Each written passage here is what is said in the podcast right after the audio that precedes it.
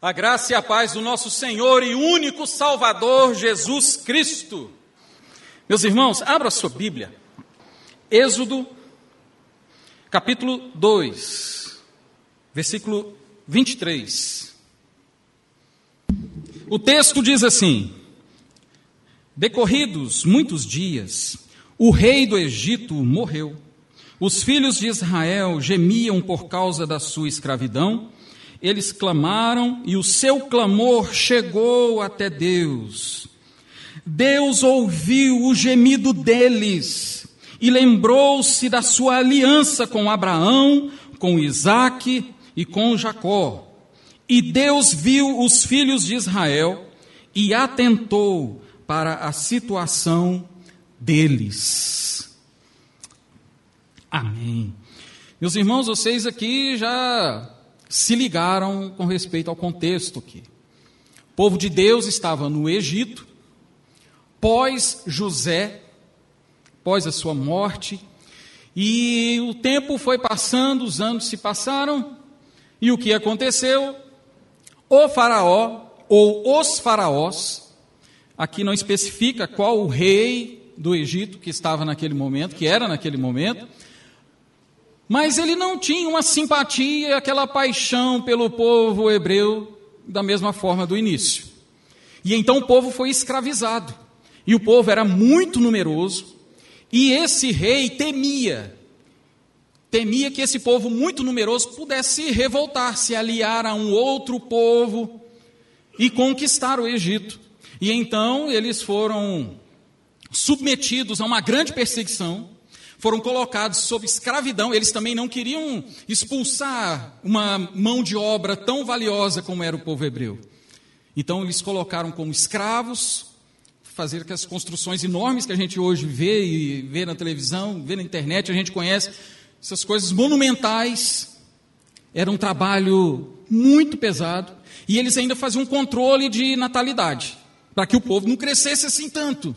Então, todo homem Nascia um menino, eles iam lá e matavam e assassinavam aquele menino. Então, esse era o contexto em que o povo de Deus estava, que aqui no texto chama de os filhos de Israel. E, apesar de tantas coisas que a gente já viu, tantos sermões que a gente já ouviu é, em, sobre essa passagem, sobre esse fato aqui de que um povo clamou e Deus ouviu e os libertou, eu gostaria de chamar a atenção para um detalhe muito importante desse texto. De que aqui nós estamos tratando de uma nação. Nós estamos tratando aqui de um povo. Nós estamos falando de uma comunidade. E os filhos de Israel, que formam essa comunidade dos eleitos de Deus, do povo de Deus, nós, como bons presbiterianos, nós somos aliancistas. Nós cremos que nós hoje fazemos parte do povo escolhido, do povo eleito de Israel, nós, como igreja do Senhor, nós fazemos parte dessa mesma aliança que Deus fez com Abraão, com Isaac, com Jacó.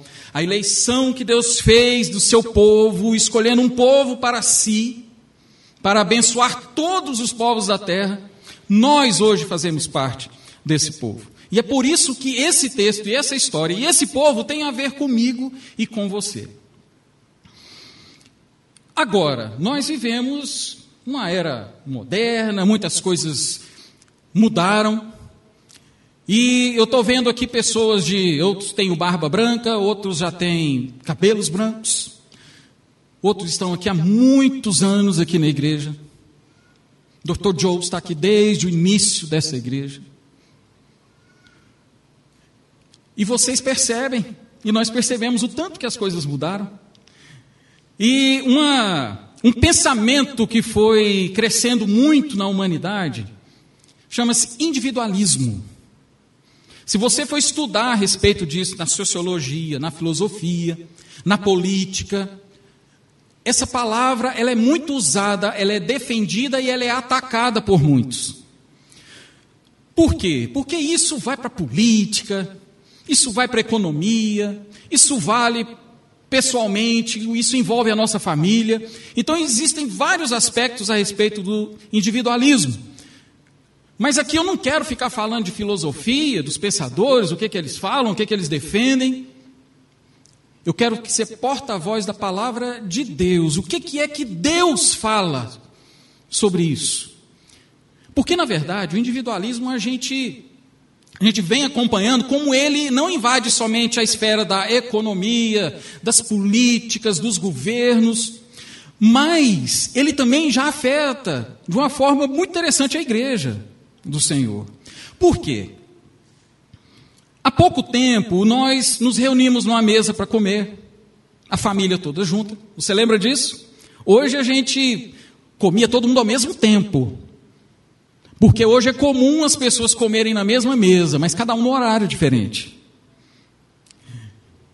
Antigamente a gente tinha um telefone só na casa. O número do telefone era o telefone da família toda. Hoje não. Por causa do avanço da tecnologia, cada um tem o seu celular, tem o seu número.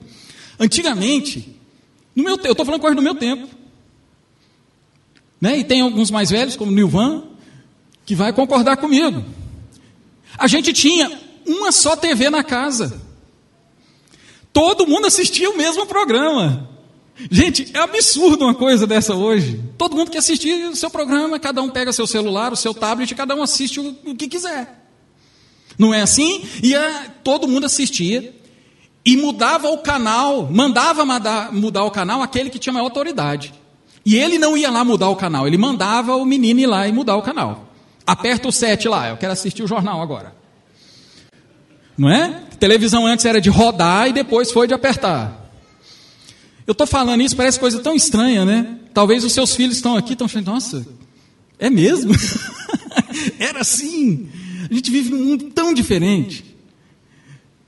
Gente, eu lembro da gente sair em passeios da igreja, e a igreja toda, na carroceria de um caminhão na beira de um rio, ia todo mundo, igual boi, e cada um levava um pouco de comida, e a gente chegava lá, não tinha aquele negócio assim, ah, essa aqui não, esse, esse, esse cookie aqui é dos meus filhos. Não, não tinha esse negócio.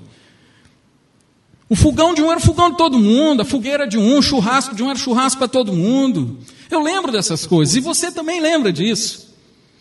Né? Hoje, para você visitar alguém, você tem que marcar.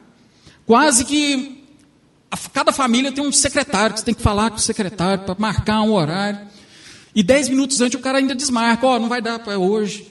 Eu falei, é, mas não dá. Antigamente não, a gente juntava na, na, porta de casa, a gente chegava sem avisar na casa dos outros, não era? A gente sabia, olha, a irmã está assando pão de queijo agora, eu vou lá. Você já sabia que tinha lanche e você já corria para lá para filar o lanche da tarde, tomar um cafezinho. Você está aí, né? Você está saudosista igual eu, né, Carciade? Você está aí, né? Falando assim, Carciade é das antigas também. Pois é, gente, era assim. Mas essa a, a, cultura que vai desde a economia, que é bom o individualismo, foi importante para a economia e para a política. Por quê? Defendeu os direitos, os direitos individuais, o seu direito da, da família, o direito de você defender a sua casa, de você poder colocar o seu filho para estudar onde você quiser. Isso foi interessante, é, isso foi importante para nós. Mas existe esse aspecto do individualismo, que é claro porque o homem é manchado pelo pecado, tudo que parece ser bom, corrompido pelo pecado, e aquilo é, se transforma em algo maléfico para nós. Pior, algo que nos afasta de Deus e do propósito que Deus tem para a nossa vida. Então, o que é que esse texto aqui está falando? Alex, o que, que Egito tem a ver com isso? Meus irmãos, a gente pode ver na primeira, nas primeiras partes aí do, do primeiro versículo 23, que diz assim: Decorridos muitos dias, o rei do Egito morreu. A situação mudou, a coisa ficou feia. Agora o momento é de sofrimento, é de perseguição. Muitos filhos e os filhos de Israel gemiam por causa da sua escravidão. Como é que o escritor que é atribuído aqui a Moisés, como que ele relatou isso inspirado pelo Espírito Santo? É que os filhos de Israel gemiam por causa da escravidão. Meus irmãos, aqui está falando de coletividade. É uma comunidade inteira que estava sofrendo. Agora, cada um tinha o seu nível de sofrimento. Um era um pai que tinha que acordar todo dia debaixo de chicote para trabalhar como escravo. E voltava em casa, a mãe já estava chorando porque o seu filho que havia nascido foi morto por causa do controle de natalidade. E assim, aquela impossibilidade de prestar um culto a Deus, a impossibilidade de, de sair para qualquer lugar. Não, é um povo escravo e sofrido. Mas aqui não se trata de sofrimentos pontuais. O texto aqui fala de uma comunidade inteira sofrendo. O sofrimento de um é o sofrimento do outro.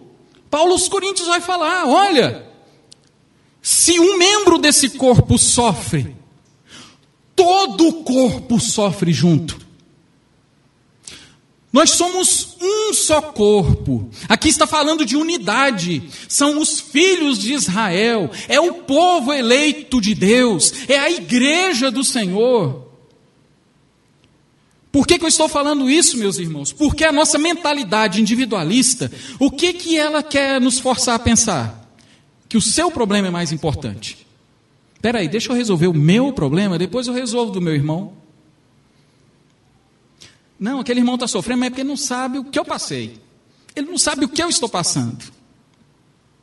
E o pior é a indiferença de você ver a necessidade do seu irmão e a gente não tem reação nenhuma. E isso não afetar em nada no nosso coração. Quase que é fechar o vidro quando vem alguém pedir ajuda para a gente no sinaleiro, a gente faz isso, porque a gente quer ignorar, a gente quer evitar. Mas a gente tem feito isso no nosso dia a dia, porque estamos tão preocupados e tão focados nos nossos sofrimentos, naquilo que envolve a gente, no nosso benefício, que a gente esquece de olhar para o outro, sendo que a dor do outro deve doer em nós, porque nós somos um. Ora, se você não sente a dor que seu irmão está sentindo, alguma coisa está errada. Nós não somos um. Meus irmãos, nossa igreja está crescendo muito. Foram recebidos aqui quantos? No ano passado? 100?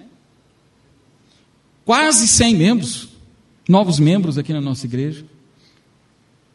Mas a, a, a, proporção do crescimento numérico da igreja deve ser acompanhado por um crescimento de empatia, de conhecer a necessidade do outro.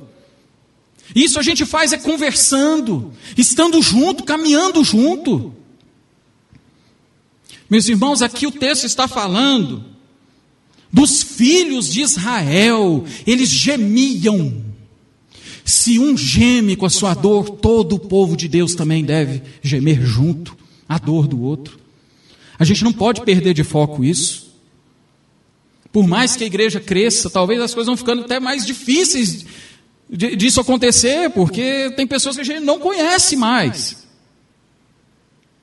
Mas o crescimento da igreja deve ser acompanhado pelo crescimento da empatia de uns, de uns, pelos outros. Porque o texto que nós lemos em Atos no começo do culto, e no livro de Atos, vários versículos vai falar, e a igreja crescia. Mas os irmãos cuidavam uns dos outros. À medida que um tinha necessidade, um que tinha uma posse ia lá e ajudava o outro. Empatia. A igreja crescia, mas ninguém passava necessidade, porque eles acudiam uns aos outros. Olha que coisa linda. Meus irmãos, eu não estou querendo aqui dizer que, né, é, é, defender que a gente, todo mundo aqui deve ter uma conta conjunta e todo mundo trabalhar junto, depois a gente dividir e ser tudo igual. Não, não estou querendo ir para esse lado. A questão do coração. É você se entender que a dor do outro tem a ver com você. Interessante, né? É, com a palavra de Deus nos pega. Hoje, estava eu e o Lucas conversando aqui antes do culto. E eu disse uma frase para ele e depois eu falei, gente, eu estou errado. Nós conversamos a respeito de uma situação de uma família, e eu falei assim: mas eu não tenho nada a ver com isso. Mas na hora que eu falei isso, eu falei, gente, eu estou falando uma coisa, acabei de pecar contra a palavra que eu vou pregar agora. Como não tenho nada a ver com isso? Nós somos um só corpo em Cristo Jesus. E na oração sacerdotal de Jesus, ele disse: Pai, que eles sejam um, como nós somos um. Não podemos perder a noção da unidade, independente da quantidade que nós somos, nós somos um. E como é que a gente descobre que nós somos um de forma verdadeira? É quando nós estamos sentindo a dor do próximo. Quando a dor do outro, aquilo me afeta. Porque a alegria do outro é fácil.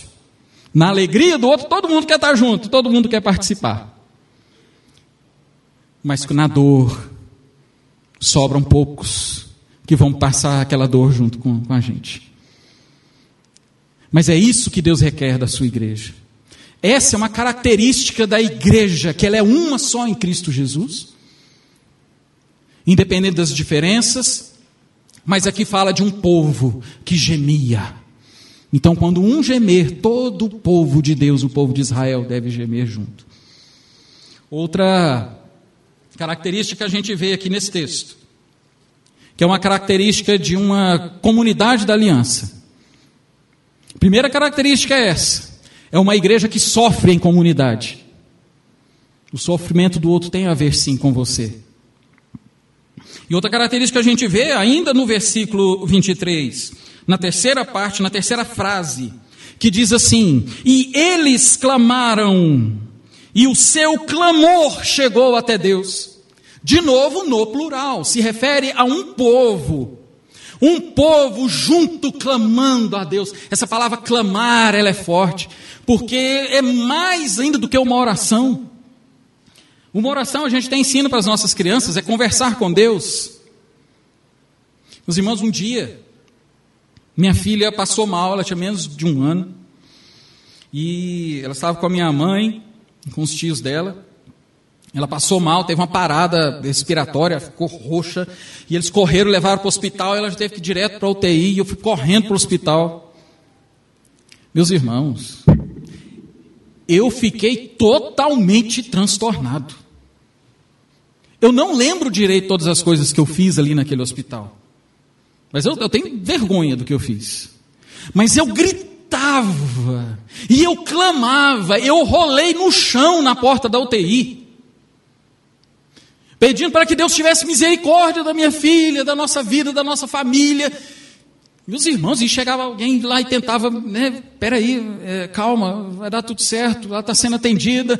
Pessoal, mas eu urrava e gritava, eu estava ali clamando, é isso que essa palavra aqui no original quer dizer. É gritar de forma desesperada por ajuda. E você está aí pensando agora, nossa, faz tanto tempo que eu não faço isso. Mas é isso que esse povo fez. Não, aqui não fala de uma pessoa, mas aqui fala do coletivo. Os filhos de Israel se juntaram para clamar a Deus. O clamor do povo chegou até Deus. Olha que coisa linda. Meus irmãos, uma comunidade de fé, uma comunidade da aliança, a comunidade dos eleitos de Deus, é uma comunidade que sofre junto, sim. Mas é uma igreja também que clama a Deus juntos. O sofrimento do outro faz com que eu ore pelo outro. Olha que coisa fantástica. E assim como a gente não fica só na, no gemido, no lamento, mas nós oramos juntos. E nós fazemos isso orando uns pelos outros. E sabe o que é orar junto? O que é clamor de um povo? É quando nós não somente oramos pelas nossas causas, porque essa que é uma característica do individualismo, que ele encharca as nossas orações. Encharca de quê? Dos meus desejos, dos meus anseios, dos meus projetos. Quase que a gente ora assim, Senhor, venha a nós o meu reino seja feita a minha vontade. E e a gente não olha para o lado, e a gente não ora e não intercede pelo outro, porque a dor do outro não está doendo em mim, é só a minha dor que está doendo em mim, por isso que eu lembro de orar só por mim. Mas quando a gente tem esse senso de unidade, quando a gente começa a sentir, reparar o outro como, como se fosse eu, meus irmãos, meus joelhos vão se dobrar também pelo, pela dor do outro. Eu vou me importar com o outro. E nós vamos orar como um povo. Nós vamos orar como os filhos de Israel. É como se fosse uma, uma oração só chegando no trono da graça de Deus. Olha que coisa linda, meus irmãos. E tem um, um escritor, um teólogo puritano, Matthew Henry. Gente, que coisa, que coisa linda de trabalho que esse cara faz, fez. Mas ele diz uma coisa: que quando Deus quer fazer alguma coisa, Ele move a sua igreja para orar. Quando Deus quer fazer alguma coisa, Ele move a sua igreja para orar. Até mesmo as nossas orações, quando nós entendemos isso, é Deus que faz isso em nós, é Ele que nos une, é Ele que nos leva a orar e a buscar a Ele. Meus irmãos, nós precisamos orar mais, precisamos orar mais uns pelos outros. É isso que a palavra de Deus nos ensina. Os presbíteros, orem pelos enfermos, orem uns pelos outros, orem pelos seus inimigos. Nós, como nós precisamos de orar, orar pela agenda dos outros, orar pela história dos outros. Mas o individualismo nos cega e a gente só enxerga e ora pelo nosso umbigo. E a gente alisa a nossa dor, alisa a nossa dor. E o propósito de Deus aqui é que nós clamemos uns pelos outros, clamemos a Deus pela misericórdia de Deus, porque essa também é uma característica forte do clamor. O clamor se caracteriza porque nós estamos clamando ajuda por alguém infinitamente mais poderoso do que nós. Quando nós clamamos, nós, porque é talvez numa conversa, você pode pedir alguma coisa para alguém, mas ali você pode tentar falar por que, que você merece aquilo. Você pode querer convencer aquela pessoa que você é merecedor de um favor dela. Mas quando a igreja está clamando a Deus, ela está falando: Senhor, nós dependemos totalmente do Senhor. Nós somos totalmente incapazes de resolver isso. Nós estamos clamando a alguém que é infinitamente mais poderoso do que nós. E, de que, e nós estamos também dizendo que nós somos totalmente incapazes de resolver aquilo. E que nós precisamos urgentemente da graça de Deus. Como é que está a sua agenda de oração? E é tão bom, meus irmãos, quando eu encontro com algumas pessoas. Esses dias eu abracei aqui a irmã Lloyd, a sogra do pastor Samuel. E ela deve fazer isso com vocês também.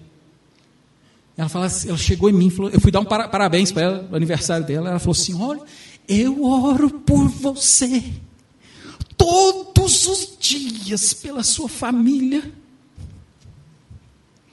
Meus irmãos, sabe qual é a preciosidade disso? Porque tem dia que a gente não consegue orar. Aí eu lembro que tem a irmã Lloyd ajoelhada na cama dela orando por mim que eu tenho uma avó orando, que eu tenho uma mãe, que eu tenho uma amiga que se lembrou que Deus tocou no coração dela e orou por mim. Irmão, isso é igreja. Isso é unidade, isso é comunidade que clama ao Deus vivo, que entende que nós somos só um. Temos tantas coisas para orarmos né, a respeito de nós mesmos. Meus irmãos, mas a igreja verdadeira é aquela que lembra do irmão, que lembra de clamar pela vida do irmão, às vezes a situação dela está muito pior do que a nossa, mas ela está lá orando firme por nós. Irmãos, essa é a beleza da igreja. Olha que coisa linda.